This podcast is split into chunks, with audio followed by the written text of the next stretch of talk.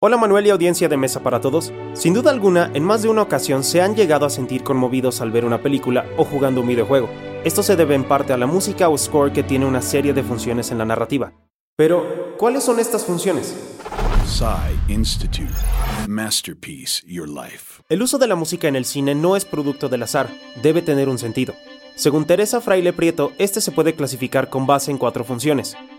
La primera es la función expresiva, relacionada con la emotividad o las sensaciones que se pretende evocar.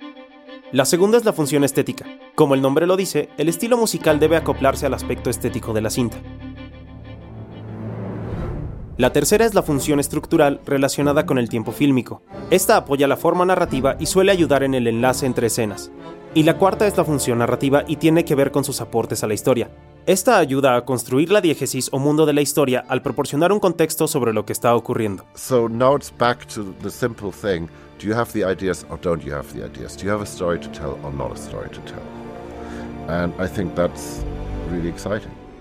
Si recuerdan la tensión creada por Hans Zimmer cuando el Guasón casi hace explotar dos ferries repletos de gente inocente en The Dark Knight, o la alegría que nos comunica John Williams cuando Harry Potter gana su primer juego de Quidditch, se debe en parte a la música. ¿Y ustedes qué score del cine o los videojuegos recuerdan en especial?